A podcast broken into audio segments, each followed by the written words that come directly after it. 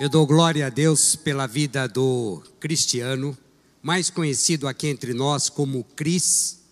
Ele participa do Ministério dos Jovens, tem falado com os jovens, falado, ensinado a palavra de Deus para os jovens.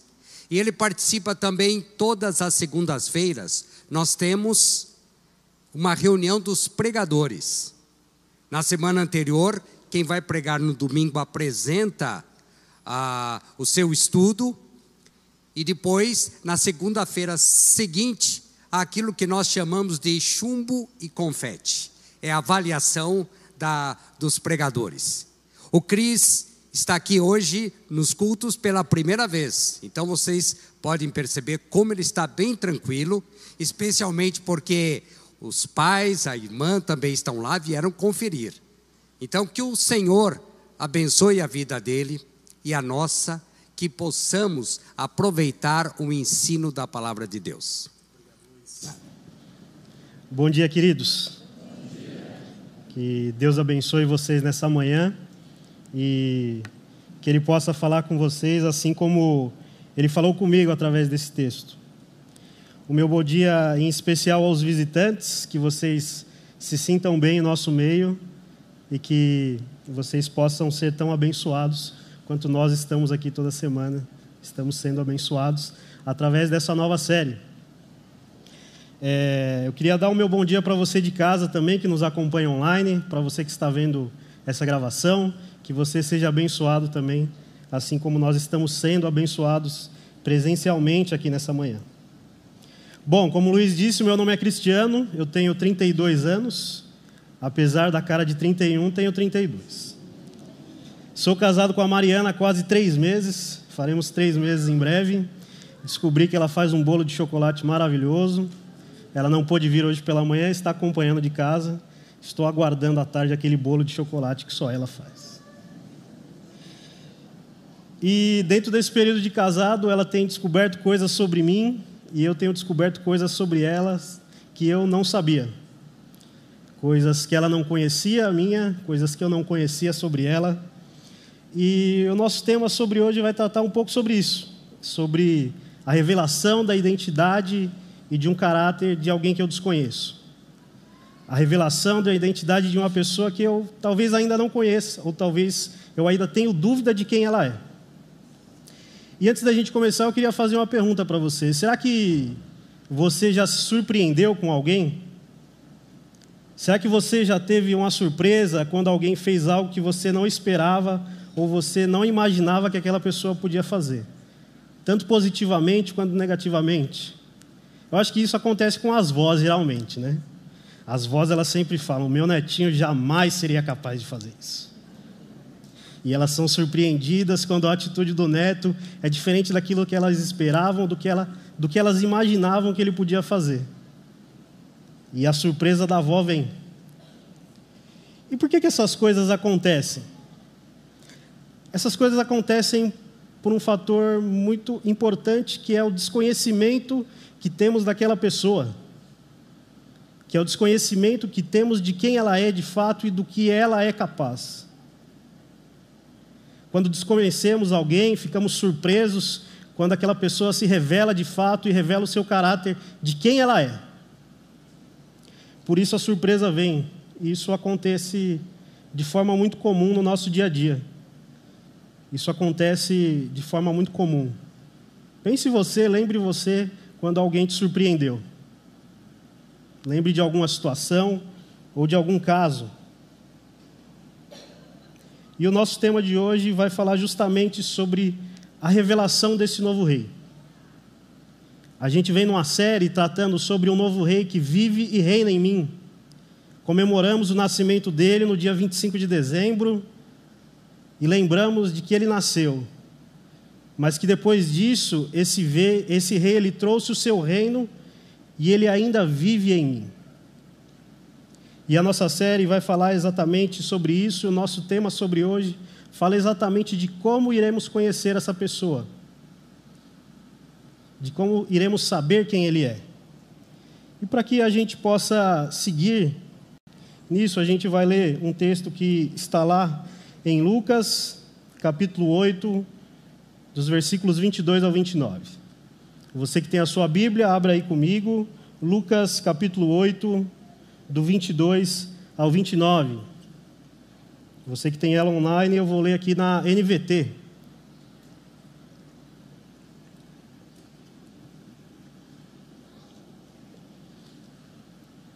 Versículo 22. Certo dia disse Jesus aos seus discípulos: Vamos para o outro lado do mar.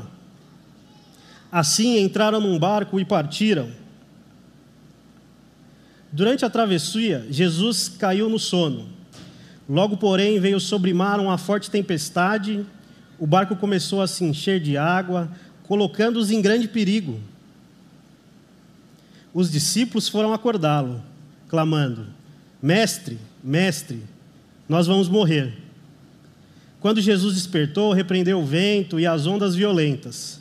A tempestade parou e tudo se acalmou. Então ele perguntou a eles: Onde está a sua fé? Admirados e temerosos, os discípulos diziam entre si: Quem é esse homem? Quando ele ordena, até os ventos e o mar lhe obedecem. Então chegaram à região dos Gadarenos, do outro lado do mar da Galileia. Quando Jesus desembarcou, um homem possuído por demônios veio ao seu encontro. Fazia muito tempo que ele não tinha casa e nem roupas, e vivia num cemitério fora da cidade. Assim que viu Jesus, gritou e caiu diante dele, então disse em alta voz: Por que vem me importunar, Jesus, filho do Deus Altíssimo? Suplico que não me atormente. Pois Jesus já havia ordenado que o espírito impuro saísse dele. Bom, esse texto ele está colocado dentro de Lucas e ele mostra através de alguns feitos a identidade de Jesus. Jesus ele vem se revelando e nesse trecho em específico ele realiza quatro milagres. Nós vamos falar apenas de dois hoje. Mas Jesus ele demonstra o seu poder sobre a natureza controlando o mar. Jesus ele demonstra o seu poder sobre os demônios, livrando aquele homem. Jesus ele demonstra o seu poder sobre as doenças e sobre a morte, no qual nós não iremos abordar por hora. Mas esse texto se encontra dentro desse contexto, no qual Jesus realiza quatro milagres e se mostra quem ele é, mostra quem ele de fato é. Ele já vem fazendo isso em capítulos anteriores, ele já vem mostrando a sua real identidade. E o trecho vai demonstrar não só a capacidade dele, mas o poder que ele tinha, a autoridade que ele tinha. A dúvida dos discípulos em relação à sua identidade tem uma relação especificamente com a expectativa judaica de Messias. Os judeus esperavam que um Messias militar e político libertassem eles da opressão romana que eles viviam. Mas não só a expectativa falsa dos judeus de Messias levaram eles a uma falsa expectativa de quem era o próprio Messias e da sua obra, consequentemente. Pois a obra de Jesus era para a libertação do homem do pecado, do seu real problema. A obra de Jesus não veio para libertar eles de uma opressão romana, ou Jesus não era um líder militar, político e social que veio para libertá-los daquilo. Por essa falsa expectativa, os judeus acreditavam que o Messias devia vir de forma militar, um grande líder. E com os judeus isso não era diferente. E isso vai acontecer justamente pelo desconhecimento que eles tinham de Jesus. E hoje a gente vai observar dois pontos dentro desse texto, dois acessos à verdadeira revelação desse rei, desse Jesus.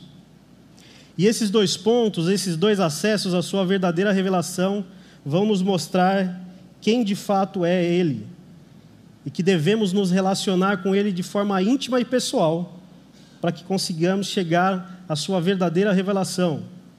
É por isso que hoje a gente pode afirmar que a verdadeira revelação do Rei se dá por meio de um relacionamento pessoal com Ele. E dentro disso a gente vai abordar dois pontos hoje, dois acessos a essa verdadeira revelação, que é o instrumento da fé e a identidade desse rei de fato. Mas o que é fé para você, afinal? Pergunte aí para a pessoa do seu lado.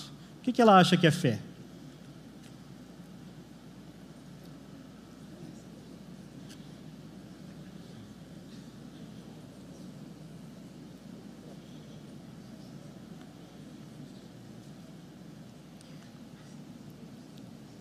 Hoje é um tanto quanto difícil definirmos fé, porque a fé das pessoas vem sendo utilizada por líderes religiosos para conseguir bens para si mesmo.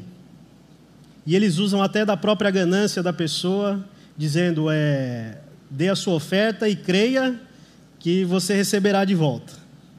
Ah, mas eu não recebi. É porque você não creu. Mas o que é a fé que Lucas descreve? Será que a fé é uma aposta? Será que a fé é quando o nosso time de futebol vem perdendo e o técnico diz assim: tenham fé em nós que nós iremos vencer? E ele vai lá e perde de novo, como tem acontecido com o meu. Não, isso não é fé de fato. A fé que é descrita em Lucas não tem relação também com o meu próprio ego.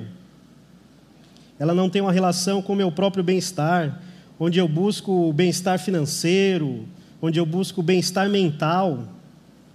É, às vezes eu tenho fé na própria fé. Eu tenho fé que a minha fé em Deus vai me curar. Eu tenho fé que a minha fé em Deus vai me dar tal coisa. E a fé ela precisa de fato de um propósito eterno, de um propósito divino. Mas a fé que Lucas descreve, que Lucas descreve, é uma fé que é descrita por uma plena confiança no próprio Jesus, onde você deposita essa plena confiança nele e que ele é o nosso objeto de fé. A confiança em Jesus, ela é sempre acompanhada de um movimento em direção a ele, que é o nosso objeto de fé, de fato pois ele é o principal alvo da nossa fé. E a verdadeira fé não é algo irracional, mas ela é uma plena confiança depositada em alguém que de fato pode fazer algo por você.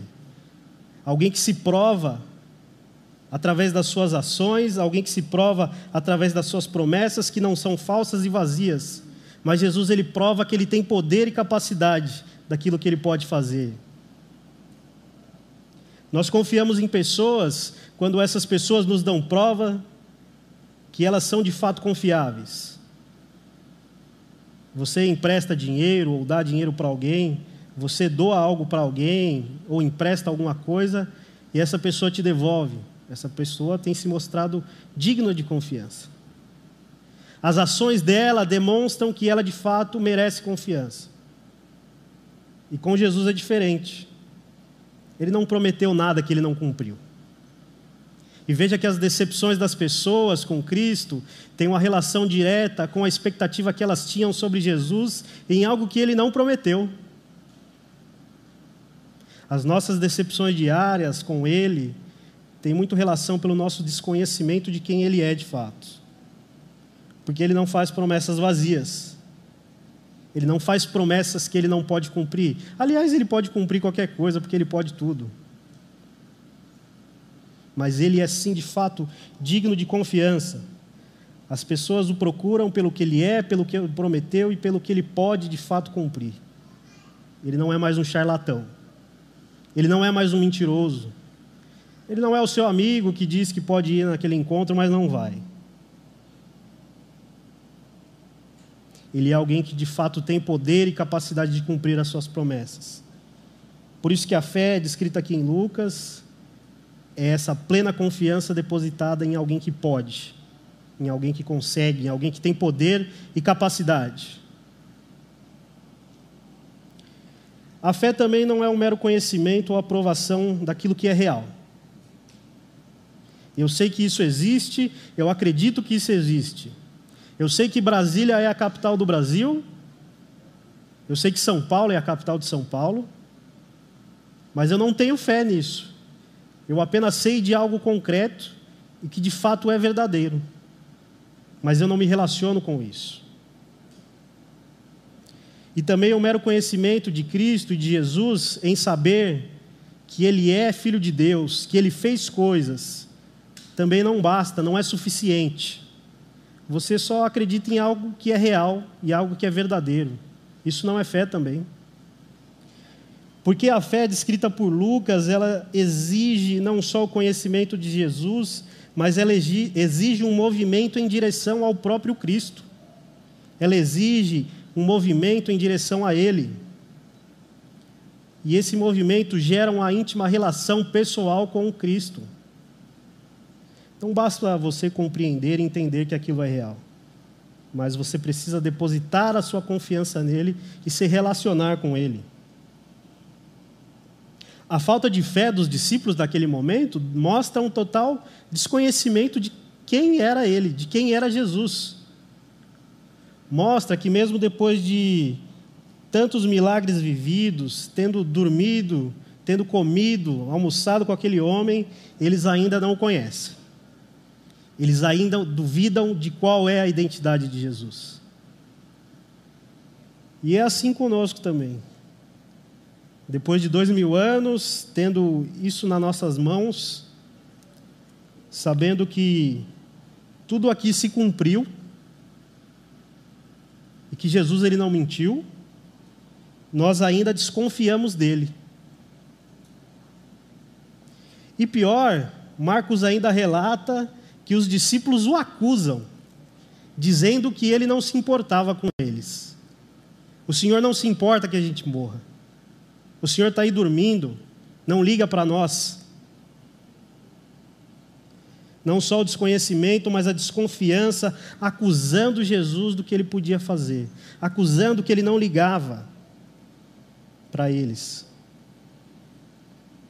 E essa frase não demonstra só desconhecimento, mas essa desconfiança por parte deles e, consequentemente, uma falta de fé em quem era Jesus, uma falta de fé no que ele podia fazer.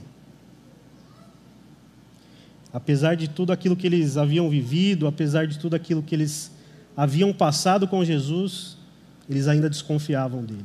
Não só desconfiavam, mas o acusavam. Será que você já fez isso? Será que eu já fiz isso? Eu vou dizer que talvez essa semana poucas vezes. Menos de dez, talvez. E apesar de tudo que vivemos com Ele, de tudo que Ele fez por nós, de situações vividas, da prova que Ele nos dá de quem Ele é, nós ainda desconfiamos e o acusamos de não se importar conosco. Mas a nossa fé ela só vai aumentar à medida que o nosso conhecimento sobre Ele crescer. Eu só passo a confiar em alguém à medida que eu me relaciono com essa pessoa à medida que eu a conheço mais, à medida que eu cresço na intimidade, relacionamento com ela. Porque a fé em Cristo, ela vem pelo ouvir da Sua palavra, pelo conhecer mais dele, o conhecimento que ele transmitiu a nós. Mas veja aqui também, como eu já disse, essa fé está ligada a um, um movimento em direção ao nosso objeto de fé, que vai nos levar a essa íntima relação com Ele pois uma fé eficaz deve ser depositada nele, e através de depositar a minha confiança nele, eu me relacionar com ele. E é essa fé em movimento, que é essa plena confiança depositada em Cristo. E quando eu parto em direção a ele, essa fé é de fato essencial e verdadeira e é uma fé eficaz. Veja a cura dos dez leprosos. Quantos retornam para agradecê-lo? Somente um. E diz a Bíblia que ele retorna louvando a Deus e se ajoelha aos pés de Jesus e o agradece. Ele não só deposita a sua confiança nele, mas ele parte em direção a ele para um relacionamento com ele. A mulher do fluxo de sangue, depois de 12 anos sofrendo, vai em direção a ele num movimento de fé. Ela pensa que se ao menos o tocá-lo, ela pode ser curada. Ela deposita sua confiança nele. E a fé dela é eficaz, é verdadeira. E Jesus conversa com aquela mulher e ela se ajoelha diante dele e conta tudo a ele, tudo o que havia acontecido com ela. A fé dela foi eficaz, a fé dela foi depositada em alguém que de fato podia curá-la. Aliás, era a única pessoa que podia de fato trazer salvação a ela. Veja o cego de Jericó, que depois de depositar a sua confiança em Jesus, ele faz um movimento em direção a ele e passa a segui-lo a partir dali. A fé depositada em Cristo, através dessa plena confiança, exige um movimento em direção a Ele, e é onde isso será gerado, e a partir disso será gerado um, relacionamento, onde esse relacionamento será amadurecido e ele vai se revelar a nós. E é a partir desse movimento que você vai conhecê-lo e de fato saber qual é a sua real identidade. Aonde entramos no nosso segundo ponto que é a identidade de fato do rei. E ela é revelada dentro desse trecho através do seu poder e da sua filiação. A identidade de Jesus vai se caracterizar por esses dois pontos. E o poder descrito nesse trecho mostra não só a capacidade de Jesus sobre a natureza, acalmando o mar e os ventos, mas a sua capacidade de domar o demônio, a sua capacidade de ter poder sobre o demônio. E ele vai mostrar em textos posteriores o seu poder não só sobre doenças, mas sobre a própria morte, mostrando que de fato Jesus é eficaz, Jesus é poderoso e tem poder sobre todas as coisas, sejam elas inanimadas ou não.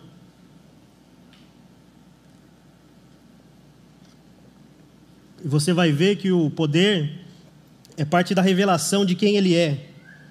E ele vem mostrando isso aos discípulos e ao povo. Mas o que mais assusta os discípulos nesse trecho é o seu poder sobre a natureza e sobre o controle das águas. Os judeus não gostavam muito do mar. Eles tinham um certo receio. Achavam que existia algo de maligno no mar.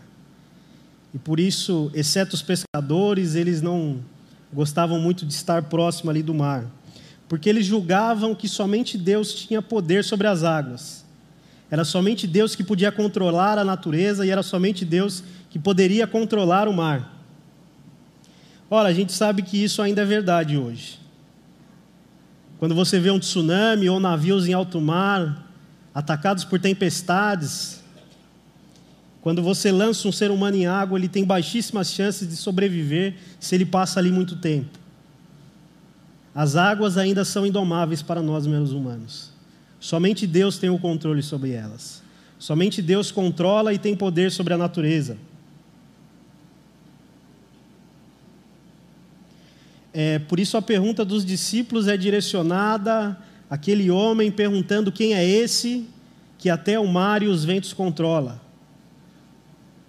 E esse espanto deles diante daquele homem mostra o desconhecimento deles de quem era Jesus de fato. Mesmo passado por tantas coisas e vivido tantas coisas, eles ainda optam por uma desconfiança, acusando de não se importar com eles, como dissemos há pouco. Mas veja que as duas perguntas e acusação, aliás, a pergunta e a acusação feita pelos discípulos é respondida logo em seguida.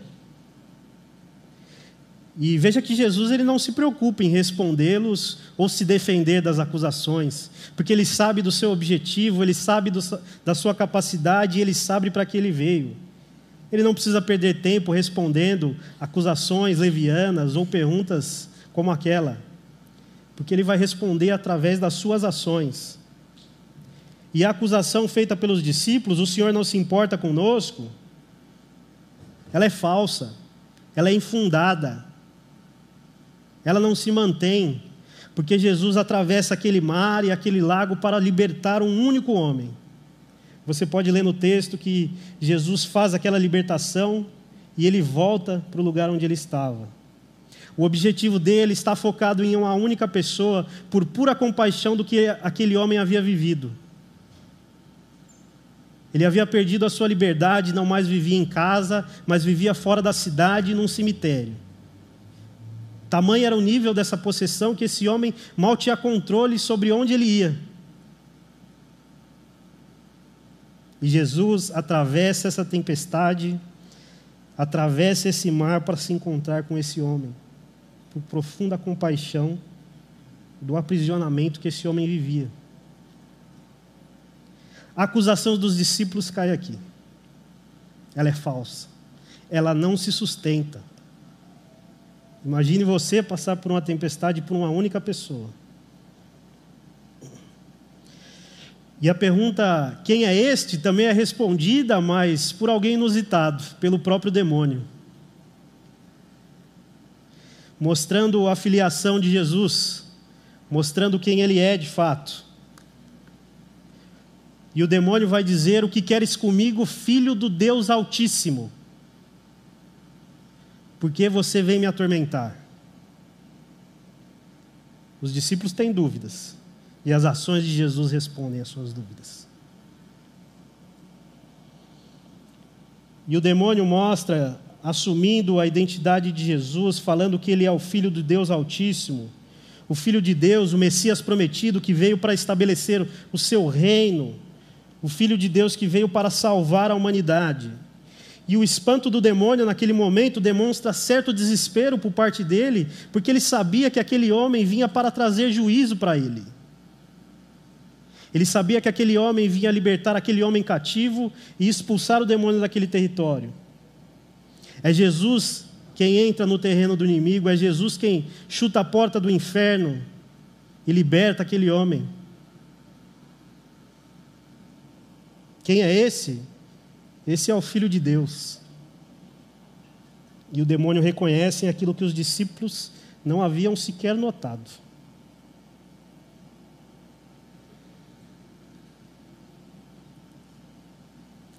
E ele sabia do juízo que havia sobre ele, por isso ele teme a chegada de Jesus.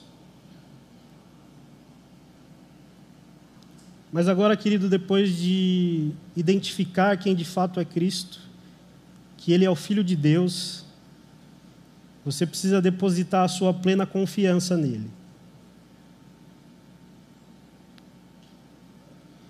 Hoje, se eu posso e eu tenho o direito de pedir isso para você, é que você opte por confiar. Não desconfie dele. Não desconfie de tudo que ele já fez e dos feitos descritos aqui, mas opte por uma confiança nele. E a partir dessa confiança sua depositada nele, a partir desse movimento que você vai fazer em direção a ele, aquele de fato vai se revelar a você através de um relacionamento íntimo e pessoal. A gente não está falando que você não vai ter problemas e que você não vai desconfiar. A gente faz isso frequentemente, mas a misericórdia de Deus é muito maior. A gente faz isso com frequência, mas opte por uma confiança nele. Deixe a desconfiança de lado. Opte por conhecê-lo mais. Opte por se relacionar com Ele através dessa intimidade, dessa relação que vai levar você a mostrar quem Ele é de fato e aquilo que Ele pode fazer, mas só, não só o que Ele pode, mas o que Ele já fez por você. Mas depois de entendermos isso, é, não sejamos meros espectadores da fé. Pare de vir, ouvir e não colocar essa confiança, não praticar essa palavra através desse relacionamento com Ele. Passemos a depositar a nossa confiança em Jesus. Você precisa, você necessita dessa relação com Ele. E é através disso que uma fé eficaz, viva e verdadeira vai brotar em você. E você que está aqui não sabe do que eu estou falando, de quem eu estou falando. Você que não o conhece ainda, você de casa que não sabe quem ele é, não se preocupe, ele deseja, ele quer se revelar nessa noite, dessa manhã para você. Opte por confiar nele. Você que está aqui já conhece há muito tempo. Não desconfie de quem ele é, não desconfie da sua capacidade de poder. Mas viva um relacionamento íntimo com ele. Se você se afastou, se você não acredita que ele pode mais falar com você, Saiba que Ele deseja te encontrar novamente nessa manhã. Ele deseja se relacionar contigo. E nós não precisamos procurar algo escondido, porque também é desejo dele nos relacionar conosco. Que você ore comigo nessa manhã, pedindo para que Deus venha, revele a sua verdadeira identidade, e para que a gente conheça de fato quem Ele é. E é sabendo disso que a gente entende que a verdadeira revelação desse Rei se dá por meio de um relacionamento pessoal com Ele. Peço que você ore comigo. Senhor, nós te agradecemos por este dia, por esta manhã.